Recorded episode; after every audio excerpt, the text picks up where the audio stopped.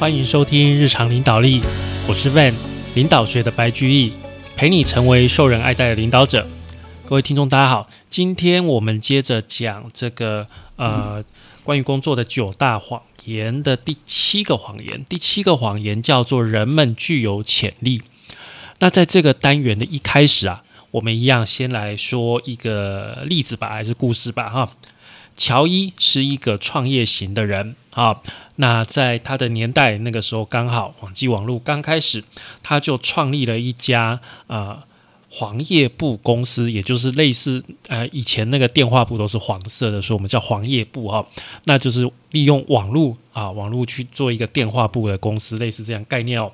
然后他用他的技术，好，他用他的技术去发展，然后去争取到一家创投公司投资。那创投公司的话，他就有人投资嘛，但投资人就进来公司，好，那创投公司他们一般都会有一个就是正规，就是一般的一个通常的做法。这个创投公司就评估啊。这间公司乔伊创立的公司，目前的高阶主管的一个领导公司的一个潜力，那很不幸的，他们觉得乔伊这个人呢，缺乏这个方面的潜力啊。乔伊他没有在高中，也没有在大学呃时代展现过领导力，好，他没有当过班长，也没有当这个社团的干部哦。那这个。投资创投创投公司又检视他目前工作，他目前的作风，觉得啊，他没有办法去树立未来的愿景，也没有办法组建高阶团队，他缺乏这些潜力。于是啊，创投公司就把这个乔伊降级，降为首席工程师，然后呢，再从外面再找一个。高阶的一个专业经理人来当主管来经营这间公司。OK，那在首席工程师的这个工作上面啊，乔伊也做的不怎么样。说真的啦，啊，他是会软体，但是他啊，他技术不是很稳定哦。那城市一团乱，其他更更加有经验的这个软体工程师反而。要把这些他写的这个城城市语言啊，再重新的拆开，重新再整理一遍。简单的讲，就是要帮他擦屁股哦。我们要帮这个创办人擦屁股。实实际上，乔伊实在写的城市实在太乱了，所以啊，几乎啊，他写过的城市全部都要再被重写一次。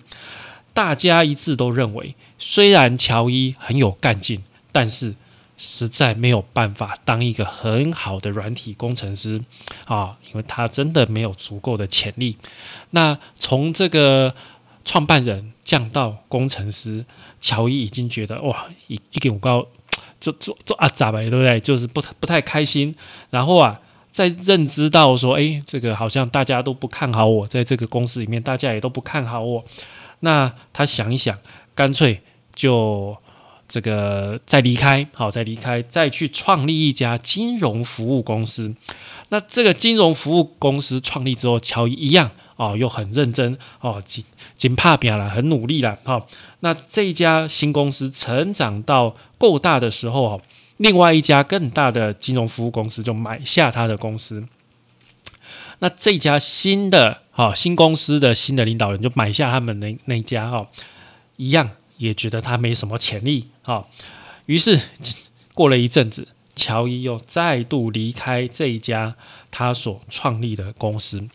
这一次，他决定他要去改领域，好去机械跟电机这个工程领域做一点比较有趣的事情。那之前乔伊创立的这几个公司哦，呃，目前啊看起来都还前景未卜，还不知道会怎么样啊。都还没有赚到什么钱，但是啊，因为之前啊，他刚开始创立的那几年，其实也还不就是做的还不错。那现在啊，公司这些公司都已经有大概几百个人的一个规模哦，打造出一个新的一个产业。如果不是乔伊当初的创业还有奋斗，就不会有这些就业的机会，也不会有这个产品哦。那从这一点来看，乔伊其实是。哎，我们想要的团队领导人他运用他的独特的长处，为大家创造了一个更好的未来。这个是乔伊的故事哦。好，那我们现在回到我们的主题——潜力啊！潜力这两个字，你想一下，你的脑海里面，你团队里面的所有人啊，你团队假设有六个人，这六个人里面，谁的潜力最大？你觉得谁的潜力最大？你想好了吗？那你也要想到一件事，你的组织也会去评论你这个人的潜力够不够大，对不对？好，那很快的问题就来了，潜力这个东西，你怎么样去评估两个做不一样工作的人的潜力？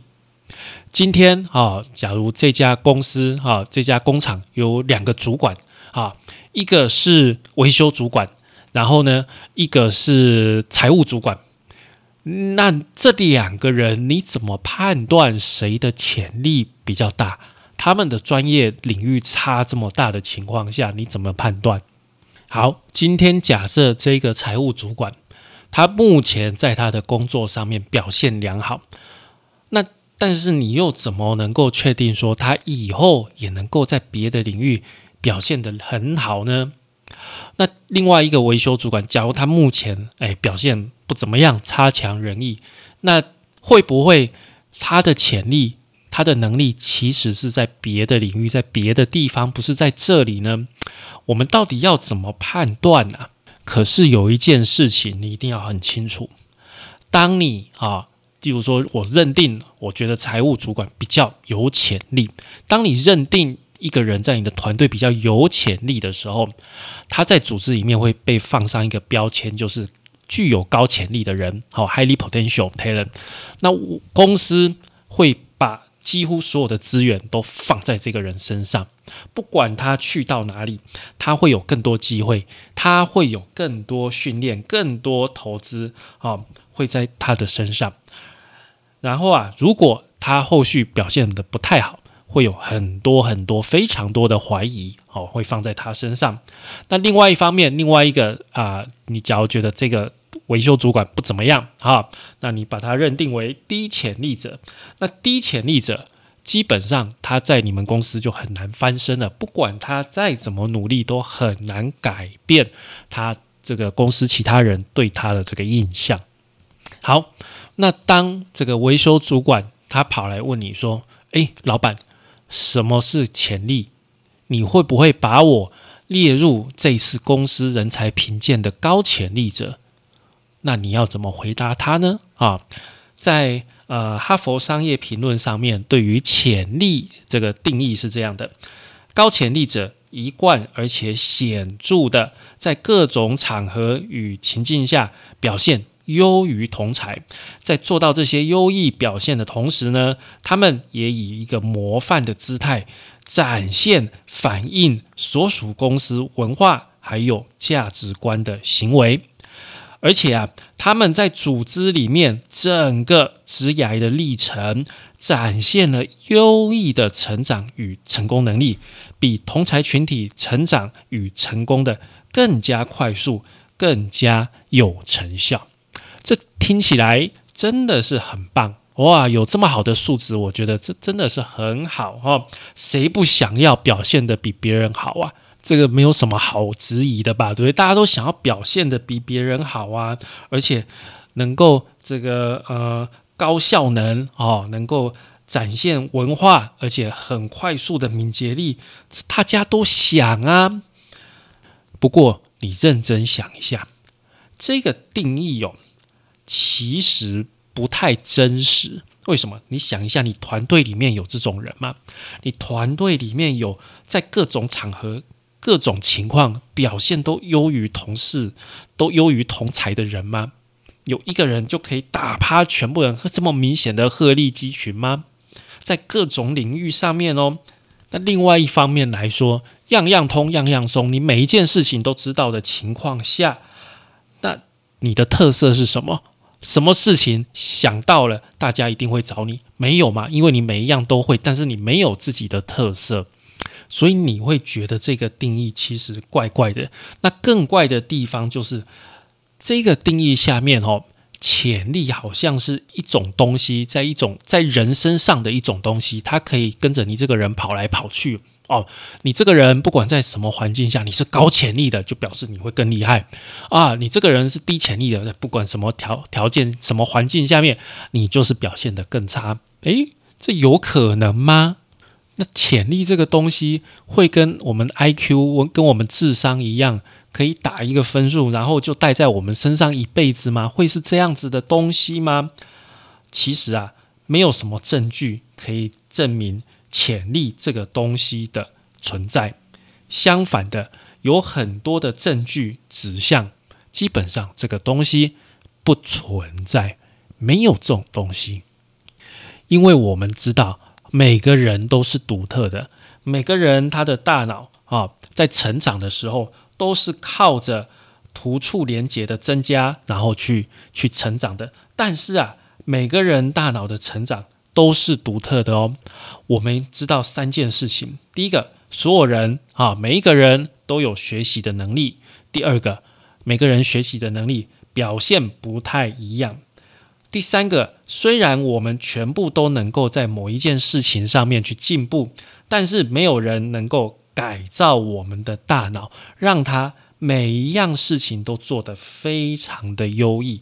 也就是说啊，我们都可以有进步。好，我们进步的项目可能不太一样，进步的方式也不太一样，进步的速度也不太一样。所以结论就是，潜力这个东西，你说没有吗？也没有。你说有吗？人人也都有。啊，每个人都能够学习、成长跟进步啊！你也能够学，他也能够学。那你们学的东西不一样呢？不太一样。你们就算学的东西一样，成长的地方大概也不太一样啊，或者是说速度大概也不太一样。也就是说，只要你是一个人，那你就会学习，你就会成长。问题是每个人学习、成长在每一样东西的这个速度、效果。不太一样，所以你说这个人是高呃高潜力的，那个人是低潜力的，其实是在看，你不可能所有事情你都学得很快呀，对不对？所以这个定义真的很奇怪耶。但是你要知道一件事情哦，当一个员工他被贴上高潜力者这样的标签，他的表现可能就会非常突出。当有一些员工知道他自己被贴上，低潜能者，那他的表现就会变得很差啊！这个我们以前在影响力那本书有讲过啊，就是有一个资优班的这个学校哈，他把资优班跟放牛班弄错了，然后啊，所以那个资优班的学生被放牛班的老师教，然后啊。放牛班的学生被自优班的老师教，然后那个自优班的老师觉得说：“哎，学校一定没有弄错，一定是他们自己教不好。”结果那个放牛班的学生最后学业成绩变得很好。好，所以如果你一个人在你的公司好被贴上标签说你这个人就是没有什么潜力啦，那基本上很大的可能你在公司里面表现不会太好。可是大家好像对高潜力者会有一种。既定的印象，就像我们前面讲乔伊的故事，乔伊的员工好像觉得说，一个具有高潜力的领导人，具有高潜力的执行长，应该是那个样子。可是我们家乔伊不是那样子。好，一个具有潜力的软体工程师，应该是那个样子。可是我们家乔伊也不是那个样子，所以他们不太认真看乔伊，就觉得说这个人不怎么样啊，把他排挤啊。然后啊，后来当乔伊决定说他要去找他更有兴趣，然后觉得更有挑战性的工作的时候，这些原本的员工觉得很好，你赶快去吧。这个乔伊哦，这是一个假名，他真正的名字叫做马斯克，Elon Musk。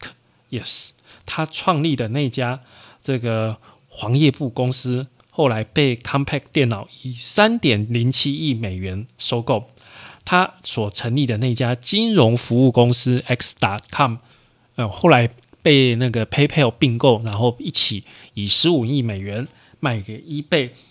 你可能会说，对啊，可是你们有没有看到他最近做了什么？对他最近又继续创业，成立了特斯拉。成立了 X Space，一家又一家非常厉害的公司。你说他没有潜力吗？那你肯定是把揪割掉啦吧。好，但是我们还是要去想尽办法去评估一在一群团队成员里面每一个人他的潜力要怎么去评估呢？啊，你想想看，有一个热气球的公司啊，它有五名非常优秀的飞行员，其中一位叫做毛林。毛林找来来找你啊，你是他的主管，他跟你说。我很喜欢我的工作，但是我想要继续成长，接受挑战，丰富我的履历，发展更多技能。我想要成为一名滑翔机的飞行员。好，他现在是热气球的飞行员，但是他想要成为一个滑翔机的飞行员。你能够帮助我吗？这个时候啊。你该做的不是去问他说：“毛林，你有足够的潜力吗？”啊，也不要问说：“诶，你要当这个滑翔机飞行员，你有足够的潜力吗？”不要问，因为没有人会问这样的话啊。你要问的可能会是两组概念，第一组概念聚焦在毛林这个人身上。毛林，你喜欢你现在工作的哪个部分啊？啊，那热气球你最喜欢的是什么？你是喜欢操纵的感觉呢，还是这个升空的时候的那个这个兴奋感？起飞的时候感觉，还是你喜欢它在天空中飞的那个部分？哈，到底哈？你是喜欢哪一个部分，还是你喜欢跟乘客去解释啊，去说明说，哎，这个景色多漂亮，然后跟他们说一些他们不知道的故事。你是喜欢你工作中的哪一个部分呢？然后啊，接下来你再问他，那你如果当一个滑翔机飞行员啊，那你可能会喜欢的是哪些部分？那你理想中的工作会是什么样子的？这些问题可以去帮助你了解毛林这个人，他喜欢什么，他热衷什么啊？这就是你在帮他一起去探索，探索说他理想，他的理想的工作哦，还有他工作之中他这个人是什么样子？这个是第一组。好，那第二组你要去问的就是他怎么样。如何走到目前的境界？他在这个过程当中学到了哪些？好，问他一些关于他目前的工作表现，像是他一个月啊完成了几趟热气球的这个旅行，载了多少乘客啊？飞行时速多久？安全记录怎么样啊？啊，这些技能的一个部分可以问问看。好，那接下来你当然要去延伸说。那关于这个滑翔机飞行员，你有没有证照？有没有相关证照？那你这些技能有没有办法使用过去？那这两组询问，第一组是问他的特质，好，他这个人的特质，好，那特质这个东西哈，不管你去哪里，都会在你身上。这有点就像你的重量、你的质量，你这个人一个东西，它有一个质量、一个重量哦。那第二组呢，是你去发掘它已经应用、已经取得哈，往特定方向前进的一些东西，好，像是它的表现的记录、它的证照。那这个东西，哈，这些东西是它的状态。那这个状态呀，能够决定它怎么做。他做的多好多快，往什么方向走？你可以把它想做是速率，质量乘以速率就是一个动能 momentum。这个在国中物理的时候，我们应该有学过这个东西。那你可以把这个东西动能的概念来放在一个人的潜能上面，潜能潜力的评估上面。你不要想说这个人的潜力。高不高？你想这个人的动能高不高？什么意思？他热不热衷他的工作？他对他的工作掌握了多少？大概用这两个方向来去判断啊，这两个方大方向来去交成出这个人的动能是不是充足的？你要知道这个人喜不喜欢。未来哦，有可能，那有可能去做的工作，这个方向他喜不喜欢？第二个就是，那这个方向所需要的技能，类似的技能，他是不是有掌握？如果这两个你都觉得这个人真的很不错，那他就是很在未来会很适合这个职务的人。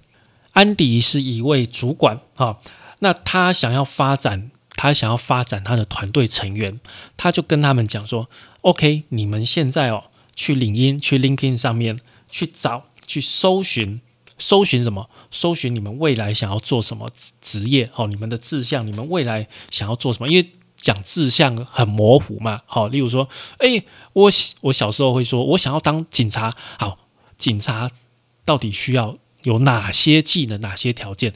你去把他的好 JD，把他的这个所需要的条件，把它找出来嘛？零一上面或者一零四上面都有，你把它找出来。OK，找出来之后，你再看看是不是你喜欢的那个公司，你比较喜欢的公司。OK，也把它筛出来。好，因为不一样的公司对。同样的职位可能会有不一样的要求啊，大公司跟小公司，它可能同样对一个经理，他的要求可能不一样。OK，那你就选你希望你比较喜欢的产业啦，你比较喜欢的公司的相对应的职位的履历，你把它筛出来，你把它找出来，那个就会是你的目标，对不对？那是你向往的工作。好，你看一下，在这个呃 JD 上面，在这一份这个这个这个职务上面。你所需要的技能、经验还有资格是哪些啊？先把它列出来，然后呢，再跟你目前的状况，你自己目前的技能、目前的经验、目前的资格有哪些？诶，你看看差多远？你比较看看我自己跟我未来我想要，我很有兴趣啦，不一定一定会过去，但是我很有兴趣的工作相比。我差了哪些？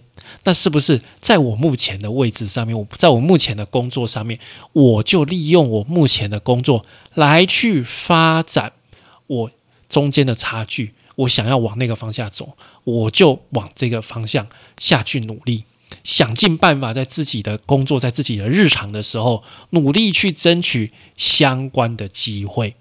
诶，例如说，我现在虽然是一个会计，然后啊，我以后想要做。财务主管，好，那财务主管他可能需要某一些财务的证照，那我现在没有，但所以我就在我的工作中，只要有机会跟这些财务证照有相关联性的一个工作，我就去接触，我就去学习，帮助我赶快去拿到这些财务的证照，最后我。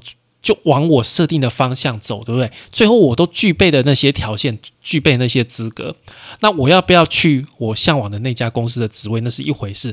但是我已经成功的告诉我们的公司说。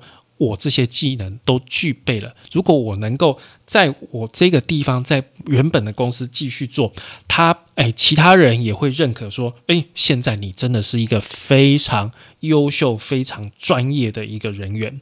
这样的一个磨练，可以把我们的同仁、我们的呃团队的成员带到任何他们想要去的地方，那整个团队的能力也是随之成长。其实我之前也是用这个方式去跟我的同事讲，我就说很简单，你就去把，你就去领英，你就去一零四，找到你未来想要做的工作，然后你看看你的技能、你的呃经验什么差多远，你就把它补上去，你就在你工作之中想尽办法把它补上去。补上去之后，到了那个程度之后，要不要走那个是你的事情，但是我的任务就是帮你成长到你想要成长到的样子。我发现，当你这样跟你的员工讲的，跟你同仁讲的时候，你是在留他，你不是在赶他走。他会很感谢你，他会很感谢你，好愿意好好的发展他。他知道你这个主管是愿意发展他的人，他反而会更喜欢留在你身边。这个是我个人的一个心得啦，所以我是告诉你这一章节。诶，其实我一直以来就是这样用的，没想到他也这样讲，印证了我的做法，非常好，这真是很优秀的一本书啊。好，那我们今天节目就先到这边哦。那跟大家讲一下，我最近因为工作比较繁忙哦，所以我们这个节目我暂时会啊改成双周更新一次。好，会稍微慢一点点啊。原本是每周都有更新一集嘛，之后可能会改成啊两个礼拜才上一集节目，请大家多多包涵。好，感谢您的收听与追踪，请帮我们在 Apple Podcast 的评分与留言，也欢迎追踪我们 FB 粉丝团日常空格领导力，以及我们的 IG，我们的 IG 账号是 Leadership C Podcast。日常领导力，我们下次再会喽，拜拜。